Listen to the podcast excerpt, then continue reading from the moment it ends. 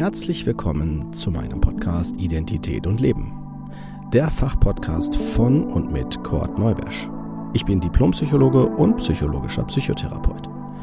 Dieser Podcast soll jeden ansprechen und dabei unterstützen, die eigene Identität anzuerkennen und die damit verbundene Autonomie zu leben. Wenn du dich jetzt fragst, was meint er damit, dann bist du genau hier richtig und ich empfehle dir, hör dir am besten die erste Folge an. Dort vermittle ich die wichtigsten Informationen und auch was der Podcast will. Ich wünsche dir auf jeden Fall viel Spaß und viele tolle Eindrücke. Los geht's!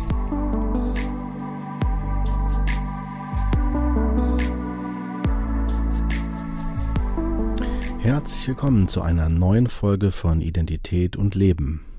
Folge 49. Welche psychischen Störungen gibt es? Also eine Orientierung an dem ICD.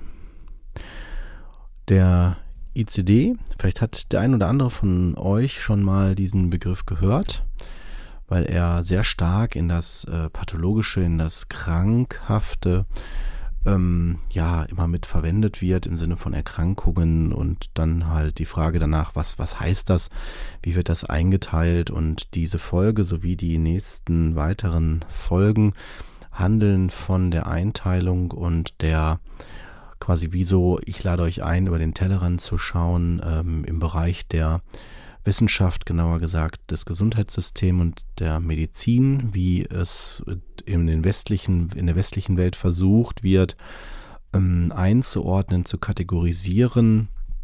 Dabei nehme ich äh, vor allen Dingen auch eine Orientierung für euch vor und ähm, ja, und äh, würde euch auch sensibilisieren für eine kritische Auseinandersetzung mit den Dingen sowie die äh, ja Orientierung, wo die Vorteile sind, beziehungsweise aus welchem Grund man das so gewählt hat und natürlich auch die entsprechenden Grenzen und auch, ja, ich würde auch behaupten, die Nachteile. Der ICD, die, der Begriff steht für die internationale statistische Klassifikation der Erkrankungen und verwandten Gesundheitsprobleme ähm, derzeit wird der ICD in der zehnten Version genutzt, wobei in diesem Jahr die elfte Version, wenn man so will, fertiggestellt worden ist, beziehungsweise ja entwickelt worden ist. Jedoch bis zur Einführung und auch ähm, Umsetzung ähm, und dann auch weltweit sicherlich noch gut einige Jahre brauchen wird, bis es entsprechend umgesetzt wird und auch benutzt wird. Und solange, wir haben jetzt das Jahr 2022, werden ähm, wir weiterhin das ICD in der zehnten Version, also ICD 10, äh, nutzen. Vielleicht hat der ein oder andere als kurzer Exkurs schon mal von dem DSM äh, gehört. Das ist, ähm, wenn, wenn man so will, die, ähm, ja, dass die, die Parallele oder beziehungsweise die das Instrument, was man in der, nicht jetzt in der angewandten Medizin und Wissenschaft, mehr im Bereich der universitären Wissenschaft verwendet. Aus dem Grund, weil das DSM äh, viel differenzierter ist ähm, in bestimmten Bereichen und für die Praxis im Alltag ähm, eher unhandlicher. Ähm, das ist natürlich sehr untergebrochen jetzt von mir dargestellt. Jedoch für die wissenschaftliche genaue Analyse im ja an der Universität äh, äh, deutliche Vorteile hat und sich auch tatsächlich über das amerikanische und auch ähm, generell in, in weltweit ähm, eher etabliert ist. Das äh, DSM steht für Diagnostische und Statistische Leitfaden psychischer Störungen und ähm, ist seit einigen Jahren in der fünften Version ähm, liegt es vor. Wird vor allen Dingen ähm, über die, ja genauer gesagt über die amerikanische Gesellschaft, psychiatrische Gesellschaft, ähm, ja verwaltet und auch herausgegeben und wie gesagt im Bereich der Universität ähm, vorwiegend genutzt. So müsst ihr euch das vorstellen. Wenn wir jetzt wieder zurückkommen zum ICD, ähm, hat man, wie gesagt, versucht, alle ähm, Erkrankungen und was damit zusammenhängt in Bereiche, in Begriffe, in Schlüsselnummern zu reduzieren oder beziehungsweise ähm, ja einzuordnen. Und äh, das beginnt dann, also es geht über insgesamt 22 Kapitel und ähm, zieht von infektiösen Geschichten über organische Sachen oder auch Krankheiten des Blutes und des Stoffwechsels und äh, natürlich auch über den Bereich, den wir in den nächsten Folgen beleuchten werden, nämlich den der psychischen und der Verhaltensstörungen. Das sind, sind die, ist der Bereich der, äh, also Kapitel 6, Entschuldigung, Kapitel 5, nämlich der F-Diagnosen. Und ähm, ja, und es gibt natürlich weitere Bereiche über die Nerven, dann Auge, Ohren, Kreislauf, Atmung, Verdauung und so weiter. Also über die ganzen verschiedenen Bereiche der Organe und Organsysteme. Und ähm, durch diese Schlüsselnummern will man vor allen Dingen vereinfachen, vereinfacht darstellen, dass man, und das ist auch die Idee des ICDs, dass man relativ kurz ähm, eine, zum Beispiel durch einen Code wie zum Beispiel F 10.0 ähm, dann weiß, aha, das ist jetzt äh, zum Beispiel die und die Störung und äh, wir brauchen nicht die schriftliche Ausführung, sondern es reicht, wenn man einfach diesen Code hat. Ne? Wenn also man F. also F10.1 oder 0 oder was auch immer hat, dann weiß man in den verschiedenen Ländern, okay, es handelt sich um die und die ähm, Problematik und auch mit allen daran hängenden ähm, Kriterien. Wobei man äh, durch diese Schlüsselnummer noch nicht genau weiß, welche ähm, Details innerhalb der Kriterien vorherrschen. Also das heißt zum Beispiel, ich mache mal ein Beispiel, wenn man jetzt sagen würde, Diagnose X braucht fünf ähm, erfüllte Kriterien und äh, innerhalb dieser fünf Kriterien ist zum Beispiel bei Kriterium 2 gibt es insgesamt sieben Untersymptome ähm, und ähm, unter die, von diesen sieben Untersymptomen müssen vier vorherrschen. Dann weiß ich nicht, welche von den sieben zum Beispiel vorherrschen. Ich habe aber dennoch, wenn ich diese Diagnose, diesen Schlüssel habe, habe ich eine relativ konkrete Vorstellung davon, was hier vorherrscht, also was für ein Problembereich hier ähm, besteht, existiert. Das ist vom Grundprinzip her keine grundsätzlich schlechte ähm, oder wie soll ich das sagen, wenn ich jetzt in die Wertung gehe, äh, grundsätzlich negative ähm, Sache. Ich würde sagen, es ist erstmal vom Grundprinzip her gar nicht verkehrt, dass man eine Orientierung vornimmt. Der Vor- und Nachteil allerdings ist der, beziehungsweise eher der Nachteil ist der, dass ich ähm, die Diagnosen über Symptomerfassung äh, vollziehe. Und wenn ich jetzt ähm, zum Beispiel in meinem Erleben einen bestimmten Symptombereich habe und dann ich anhand dieser Symptome sagen würde, es könnte das sein, es könnte das sein, weil die Symptome sowohl in der einen Diagnose als auch in der anderen Diagnose vorkommen können, um, kann es sein, dass ich dann eventuell in meiner Einschätzung ähm, nicht ganz trennscharf bin. Also dass ich dann eventuell einen Code wähle, der vielleicht von den Symptomen her zutrifft, also eine Deckungsgenauigkeit schon hat, aber von der Ursache her nicht ähm, die Aussage wirklich erheben muss, beziehungsweise abbilden muss. Und das ist dann äh, auch insofern schwierig, weil Jetzt könnt ihr euch zurecht fragen, warum braucht man überhaupt diese Diagnosen? Warum braucht man überhaupt diese Label, diese Stempel? Ne, weil das hat ja auch was mit Schubladen zu tun. Ähm, es geht nicht darum, den Dingen nur einfach einen Namen zu geben. Ähm, die Idee ist ja, dass man anhand der Diagnosen eine daran geknüpfte Therapie auch verbindet. Das bedeutet also, durch eine Erkrankung versucht man dann, wenn man sie entsprechend einordnet, dann ein entsprechendes Therapieprogramm dran zu hängen. Also dass man sagt, okay, wenn ich jetzt zum Beispiel ähm, einen Beinbruch habe, einen offenen Bruch, muss ich die und die ähm, Therapiemethoden wählen, um halt eine Heilung oder eine Genesung herbeizuführen. So ist das in den verschiedenen Bereichen gedacht und vorgesehen. Es setzt aber voraus, dass ich die Diagnose richtig wähle.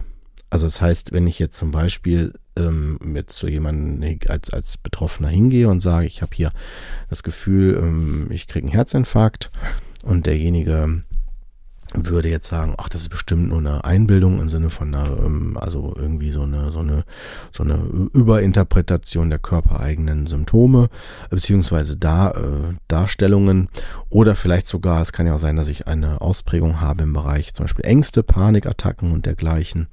Dann könnte ich ja sagen, das hört sich an wie eine Panikattacke.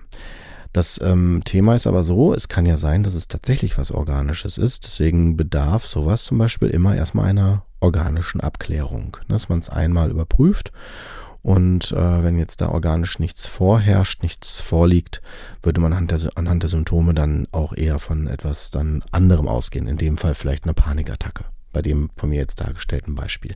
Und ihr hört ja schon raus, dass ähm, an bestimmten Symptomen ähm, man nicht unbedingt automatisch mal auf eine einzige Diagnose schließen kann. Und das ist meiner Meinung nach auch das große Dilemma. Und auch ähm, haben wir das Problem, wenn eine Diagnose nicht richtig vergeben worden ist, dann kann es sein, dass die Diagnose immer wieder neu übernommen wird. Also wenn eine Klinik zum Beispiel eine Diagnose aufstellt, die sich aber später nicht als wahr herausstellt, aber zu dem Zeitpunkt vielleicht noch nicht eindeutig erkennbar war, dann kann es sein, dass die Folgeärzte die Diagnose immer übernehmen, weil die denken, ah, okay, das ist es, dann wird es das schon sein, brauchen wir nicht nochmal neu überprüfen und dann kann es sein, dass man über Jahre oder vielleicht auch Jahrzehnte immer mit der gleichen Diagnose äh, abgestempelt wird, obwohl diese gar nicht mein Grundthema abbildet. Ne? Das heißt also, es braucht schon immer ein, eine, eine, ja, eine Differenziertheit, eine Sensibilität für was haben wir hier und was ist das Problem. Gleichzeitig ist es auch wichtig bei Diagnosen ähm, zu schauen, was ist Ursache, was ist Folgediagnose. Dazu habe ich auch eine extra Folge gemacht. Die würde ich euch empfehlen, euch, euch auch nochmal gern anzuhören, wenn ihr die noch nie gehört, noch nicht gehört habt, weil die Unterscheidung wirklich fundamental ist und auch Aussage darüber trifft, wie erfolgreich eine Behandlung sein kann oder eine, ähm, ja, eine Therapie, je nachdem, was ich da dran anknüpfen möchte. Wir werden in den nächsten Folgen ähm, die äh, verschiedenen Bereiche äh, ja, besprechen. Und ich habe mir überlegt, dass ich das auch in diesen Zehner-Schritten oder anders formuliert in den Kategorien der F-Diagnose, die für psychische Auffälligkeiten sprechen, äh, erläutere. Und ich gebe euch kurz einen Überblick für jetzt schon in dieser Folge, was auf euch zukommt. Wir haben zum Beispiel in dem Bereich F0 bis F09 haben wir den Bereich der organischen psychischen Störungen. So müsst ihr euch das vorstellen. Was besagt das? Das besagt, dass das ähm, äh, sag mal, Diagnosen sind, die vor allen Dingen ähm, psychische Symptome und auch ähm, Krankheitsbilder abbilden, die aber eine organische Ursprungs, also eine organische Ursache haben. Wenn ich zum Beispiel einen, zum Beispiel einen Schlaganfall habe oder wenn ich eine Alzheimer-Erkrankung habe oder wenn ich ähm, ähm, an, ähm, andere ähm, organisch ausgelöste Sympto ähm, psychische Phänomene erlebe, ja, habe. Die werden halt in der Kategorie äh, F0 bis äh, F09 dargestellt. Das ist der erste Bereich. Da gehen wir das nächste Mal drauf ein, in der nächsten Folge. Die darauf, ähm, die, die Folge danach wird sich beschäftigen mit den Diagnosen F10 bis F19.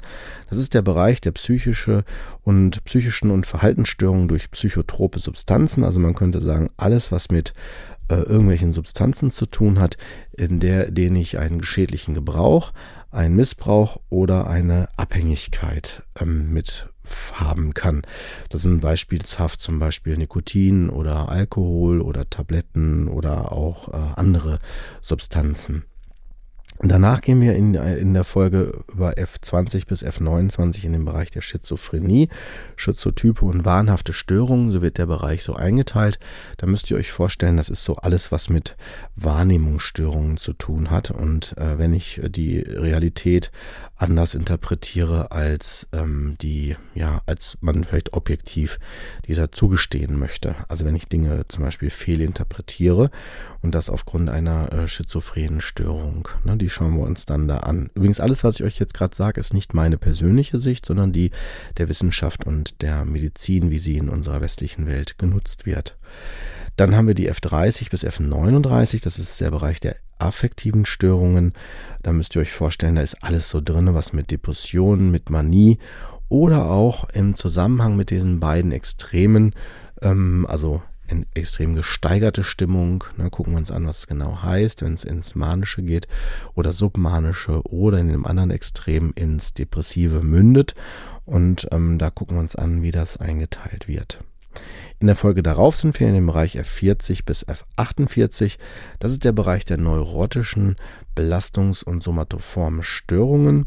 Da müsst ihr euch vorstellen, da sind sowohl ähm, die Ängste drin abgebildet, genauso auch der Bereich der Anpassungsstörung und auch der Traumatisierung und auch der körperlichen Reaktion, also im Sinne von Schmerzstörungen und der körperlichen Interpretation aufgrund von psychischen äh, Phänomenen.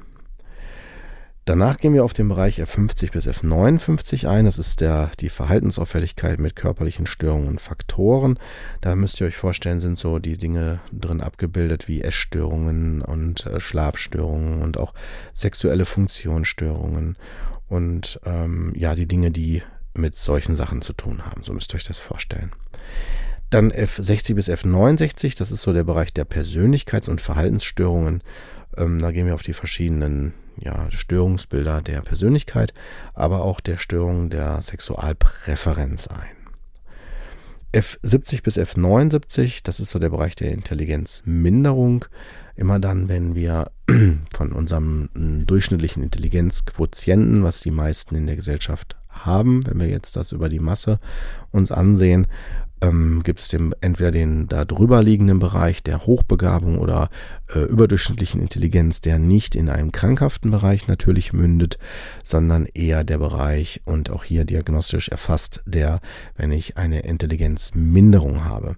Und zwar so, dass sie eine ents entsprechende Schwere hat. Da gibt es auch Abstufungen und die haben ähm, auch ein, ja, wie sagt man, ein, benötigen, je nachdem, wie stark die Abstufung ist, natürlich auch Unterstützung. Ne? Und ist dann auch im Sinne wie von einer Erkrankung auszugehen. So würde man das einstufen, im Sinne von Unterstützung. Ne?